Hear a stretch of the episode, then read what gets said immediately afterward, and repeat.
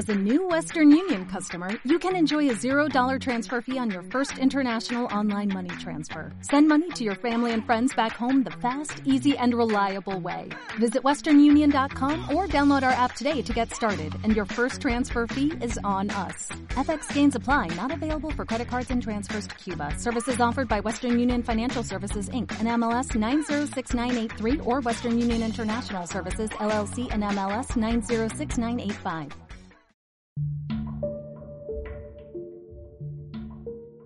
Las leyendas o mitos urbanos son normalmente historias pasadas de generación en generación de supuestos acontecimientos que ocurrieron. Sin embargo, a veces la línea entre la ficción y la realidad se borra, y tenemos leyendas urbanas que terminaron siendo una realidad. Tamales de carne humana. En México tenemos un alimento llamado tamales, que normalmente está preparado a base de maíz o arroz, relleno de carne, vegetales, pueden ser de dulce y muchas más variedades. Esta leyenda no tiene una fecha de inicio como tal, pero todos aquellos que hemos crecido en este país hemos hecho alguna vez la broma de que igual la carne que usan es de animales, como perros, o incluso podría ser humanos. Esto sería realidad por primera vez en 1971, cuando Doña Trini, como se le conocía, mató a su esposo y lo hizo tamales. Su esposo, Pablo Díaz, llegaría alcoholizado a casa y le quitó el dinero a Doña Trini que había conseguido para pagar las cuentas del mes. Esa noche se descontrolaría todo, ya que el esposo golpea a sus hijos con un cinturón. Ella tomó la decisión de matarlo mientras dormitaba unas horas después. Se asustó y agarró su hacha para cortarlo en pedazos y hacerlo tamales. Los restos de su cuerpo aparecerían en la colonia Justo Sierra, haciendo que la policía tuviera que investigar el caso, arrestándola y condenando a Doña Trini a 40 años de prisión. Cropsey. En State Island, una localidad de Nueva York, a los niños se les cuenta la historia de Cropsey, una criatura que sería el hombre del saco, que vivía en los bosques, salía de noche para matar y destripaba a los niños que se encontraran fuera de sus casas. Esta siempre fue una leyenda hasta que en 1987 se llevó a juicio a Andrew Rand, quien fue condenado por secuestro de niños y que fue conectado con desapariciones en los 70s.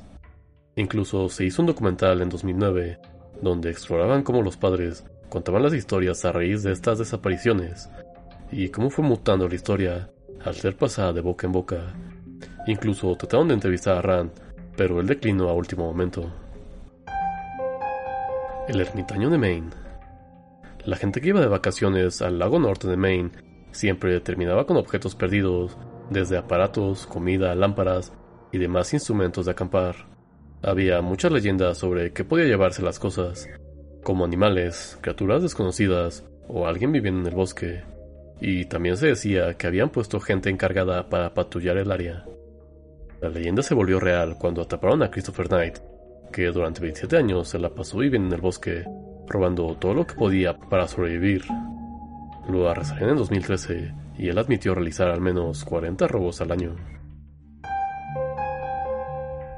El abogado saltante. Un abogado estaba tratando de demostrar una vieja leyenda urbana como parte de un caso, donde se decían que las ventanas de unas oficinas en Toronto eran irrompibles. Cuando él se lanzó para probar la durabilidad, pues no se rompió, pero sí se zafó la ventana, haciendo que él cayera a su muerte. Lo bueno es que ganó el caso póstumo. Esta ha sido una de las leyendas tan raras que hasta tuvo su propio segmento en Cazadores de Mitos para recrear y ver cómo pasó. Hitobashira.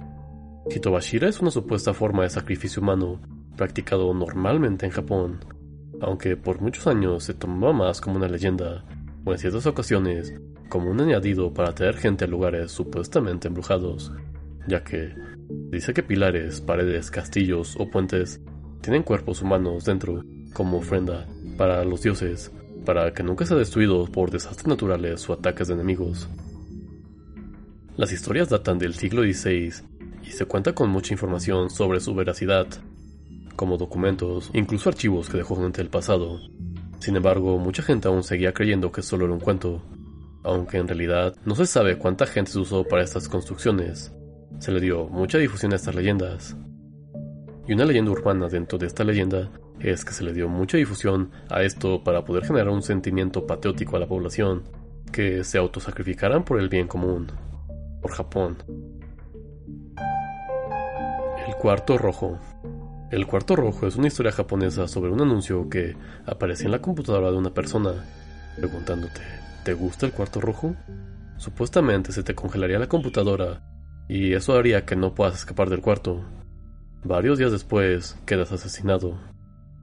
Esta leyenda no pasó como tal, es decir, en el sentido de que no pasaron realmente cosas paranormales, sino que fue uno de los enlaces que se encontró en la computadora de la niña de 12 años que asesinó a su compañera de clases en Sasebo, Japón, conocida como Nevada Tan. El episodio número 7 de este podcast del tribunal hablamos más a fondo sobre la relación que ella tenía con el Internet y cómo la ha influenciado. El cuerpo bajo la cama. Esta leyenda es clásica. Llegas a un cuarto en un hotel o una casa desconocida y los huéspedes huelen algo terrible, pidiéndole a los trabajadores que revisen, encontrando un cuerpo debajo de la cama. Y es algo que no ha pasado solo una vez, ya que investigando para hacer este audio, nos topamos con al menos siete casos que son prácticamente iguales a la de esta leyenda. En muchos lados del mundo ha pasado, como en Las Vegas, Nevada, Francia y lo peor de esto es que muchas veces solo se llegan a encontrar los cuerpos días después de que el culpable desocupó el lugar gracias al olor de la putrefacción. Las leyendas urbanas son muy interesantes. Hay en todos lados y estoy seguro que por donde ustedes viven hay muchas. Entonces, díganme, ¿qué leyendas urbanas que ustedes conocen se han hecho realidad? Y bueno, este ha sido todo por el episodio de esta semana. Muchas gracias por escuchar. Aquí donde pues, yo vivo hay muchas leyendas urbanas que tal vez algún día hablaremos de ellas.